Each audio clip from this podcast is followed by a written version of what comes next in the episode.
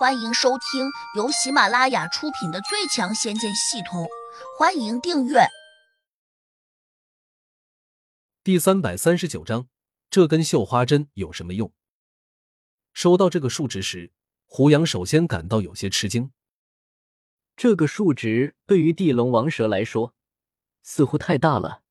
按照等级来说，功力越强的就能够给自己增加更多的数值。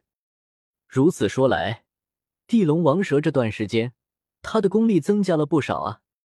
有可能真如土地老头说的，这畜生可能很快就会进化成地仙。一旦他成了地仙，可能就真没办法控制了。哼，还敢鄙视我，真是找死！这是胡杨继而生出的想法。这畜生真的太嚣张了，必须打击一下他的气势。这么一想，胡杨立刻运功。把体内刚刚吸收到的仙灵气息猛地喷到了如意飞针上，然后他急速的催动法诀，沉声低喝了一声：“去，灭了这丫的！”撕了，如意飞针瞬间离开了胡杨的手掌，同时闪烁出了耀眼的红光，映入他的眼帘时，他感到自己几乎都快睁不开眼睛了。土地老头和胡落地仙同时露出了一丝惊喜，但是。转眼间，他们的眼神却又灰暗下来，因为如意飞针闪过一丝凛冽的红光后，马上又暗淡了下去，且在飞向地龙王蛇时速度并不快。这是仙气吗？土地老头有些泄气，小声嘀咕道。不远处，地龙王蛇刚看见飞过来的如意飞针时，有些慌张，但是只过了片刻，他便再次给胡杨送过来一个鄙视的数值。很显然，他也没有再把如意飞针放在眼里。这根如意飞针飞过去时，就好像一只极度谨慎的小鸟，它绕着地龙王蛇周围转了几圈，速度缓慢，就好像在侦查似的。胡杨不免也有点着急。我给了你那么多仙灵力，你可不能认怂啊！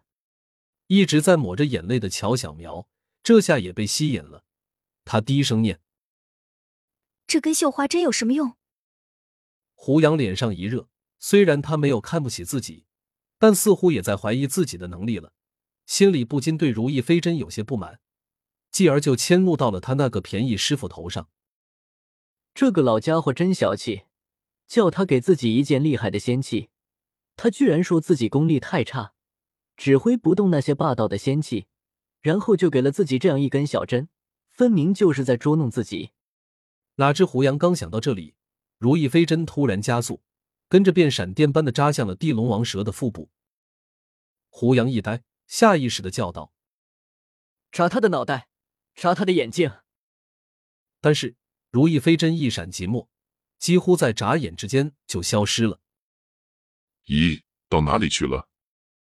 土地老头瞪大了眼睛，他也希望着这根绣花针能够钻进地龙王蛇的身体。哪怕扎不坏它，也能让他痛不欲生，继而无法再吸收葫芦地仙的仙气。那样，地龙王蛇自然就没法顺利晋级为地仙。地龙王蛇眼里闪过一丝慌乱，同时又闪过一丝凶光，好像要把葫芦地仙给一口吞掉似的。不过，葫芦地仙虽然是个文职官员，但他的功力不低，他双手死死的掐住地龙王蛇的脖颈。阻止着他吞噬自己。只是，可能因为此时地龙王蛇已经拼命了，葫芦地仙自然感到压力异常，几乎支撑不住了。他的脚掌深深的陷进了地龙王蛇的嘴中，他满脸涨红，豆大的汗水从额头上冒出来。他终于忍不住大声呼救：“救我，土地大哥，胡老大！”他喊了两声，不敢再喊了。因为喊叫着的时候，他的功力会因此减弱，继而被地龙王蛇吞噬的更多。而他又有些忙中出错，想用另一只脚去踢地龙王蛇的嘴，于是不慎又被这畜生把这一只脚也给咬到了。地龙王蛇趁势把他这条腿也往下吞，几乎在转眼之间，葫芦地仙下半身便掉进了蛇嘴中，情势顿时变得危急起来。如果现在还没有外力帮忙，葫芦地仙恐怕整个人都会很快便吞噬掉。土地老头又惊又急，再也顾不上了，他猛地冲了上去，拿起一根龙头拐杖，对着地龙王蛇的脑袋狠狠敲了下去。砰！这地龙王蛇果然不是吃素的，它的尾巴一摆，飞快的扫到了土地老头的拐杖上，一下就把他连人带拐给打飞了。土地老头再爬起来时，一脸绝望，他还想扑上去。这时，胡落地仙惨然喝住了他：“土地大哥，你的心意我领了，别过来送死。”土地老头当然明白自己的情况，根本不可能斗得过这只顶级的地灵。何况地龙王蛇马上就要进化成地仙了，他咬了下牙，转过身便奔向了胡杨。胡老大，请你出手！他几乎要哭了，忍不住要跪下去。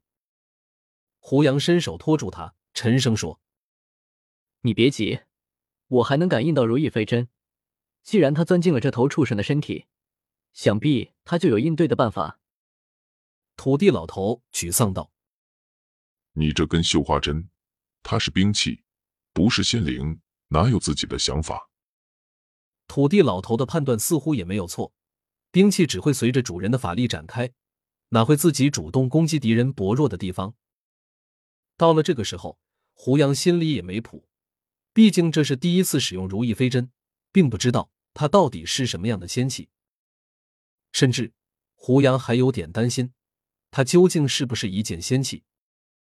可到了现在，他除了能够用意念给如意飞针发出命令之外，也做不了别的事情。而这飞针也不知是否收到了胡杨的命令，更不清楚他会不会坚定的执行。胡杨紧紧的盯住地龙王蛇的腹部，就在刚才，如意飞针正是从那个位置进去的。时间一点一点的过去，地龙王蛇还在加紧吞噬葫芦地仙，后者已经只剩下手臂以及脖颈上方还露在外面。渐渐的，葫芦地仙已经快没力气了，他正在做最后的挣扎。